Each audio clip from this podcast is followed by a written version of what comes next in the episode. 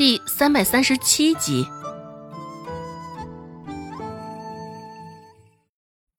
没有多留，得了周芷的药方后，管事就带着小厮打道回府了。路过陈老身边的时候，管事甚是不悦的扫了他一眼。待管事离开了仁惠堂，陈老弓着的身子这才直了起来，浑浊的目光扫向周芷。其中的怨念不言而喻。陈老说道：“治好了县令的病，也别把自己太当回事儿，也不过是一时运气好，恰巧蒙对了而已。当大夫就得有大夫的样子，沉下心来搞医术，一天到晚琢磨着荣誉名声。”真是给我们仁惠堂蒙羞！有天赋是……周芷打断了他的话，开口说道：“陈老这些话，莫不是说给自己听的？看来陈老上辈子积的福德太浅，就连老天爷也不赐予你运气啊！也不确定什么会使咱们药铺蒙羞。”只是我琢磨着，像陈老这般诊断错了病症，还能依旧这般理直气壮、不知悔改的，哼，应该会让咱们药铺蒙羞吧？陈老啊，你有空对着我说这些风凉话，倒不如听听管事大人的话，好生琢磨琢磨你的医术啊。很显然，刚刚管事对陈老说的话，周芷也听见了。陈老现在一张脸涨得通红，想要与周芷争论，只是又不知道说些什么，一张嘴开开合合多次，最后还是只字未说。现在的陈老就是被霜打过的茄子，原本的亢奋激动一下子被抽走了，像坨烂泥一样，重新瘫回到了椅子上。这么多天。陈老最为担心的就是这事儿了，只是担心无用啊，最后还是成了真。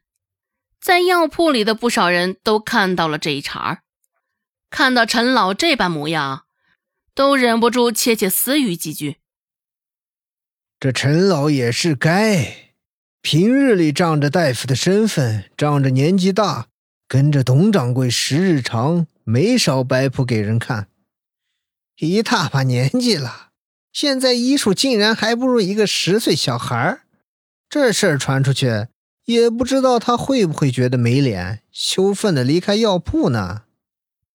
不过县大人还真是小气，替他治好了疑难杂症，竟只有管事的这么一句似是而非的道谢。角落的一道阴影处，一道黑影一闪而逝。没有人捕捉到，主子，查清楚了。被唤作主子的男子倚着墙，靠坐在床上，听着夏长栋的声音，眼皮子也没有抬一下，依旧把玩着手中的两颗夜明珠。是的，主子。夏长栋半跪在地上，将刚刚发生的事情一五一十的告诉了男子。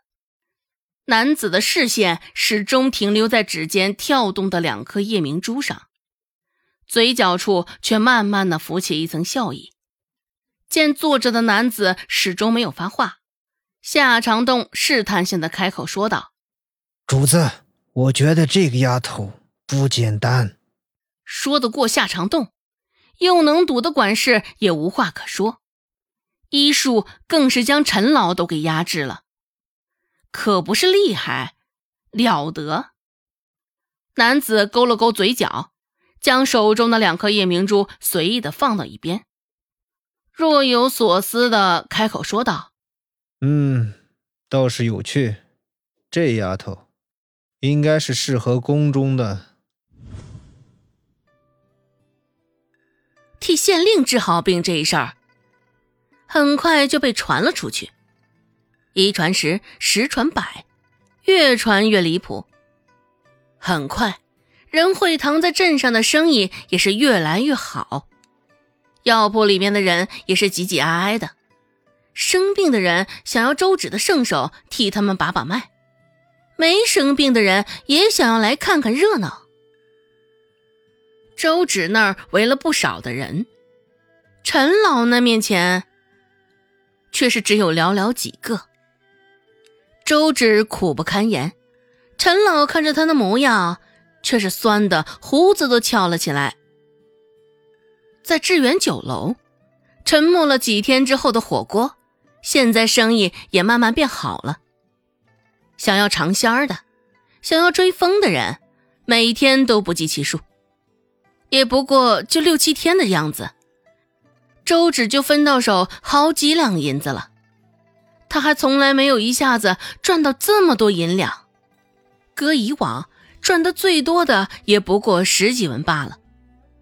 沉甸甸的银两藏在钱袋子中，周芷光是掂量掂量着那重量，就开心的眼睛都不见了。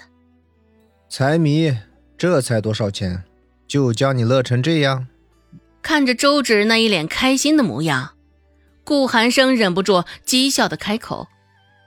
只是虽是讽刺周芷，他眉宇之间却染上了几分的笑意，许是被周芷传染的。周芷横了他一眼：“嘿 嘿，穷人没见过世面，怎么的？你有意见啊？”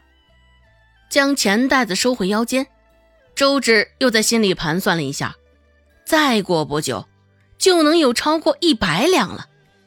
现在兜里有了钱，就也是多了底气。就算孟婆子再出口说威胁他的话，周芷也不必放在心上了。温志安挤眉弄眼道。有了小嫂子你的帮持，韩生这致远酒楼的生意也是越来越好了。看来小嫂子你就是韩生命中的贵人。我一看你那长相，就知道你是个有福气的。顾寒生扫了他一眼，意味深长道：“命中的贵人，这样的福气，只要你开口，我自然也能满足你。”温志安，呃，这个时候，温志安还甚是识相的闭上了嘴。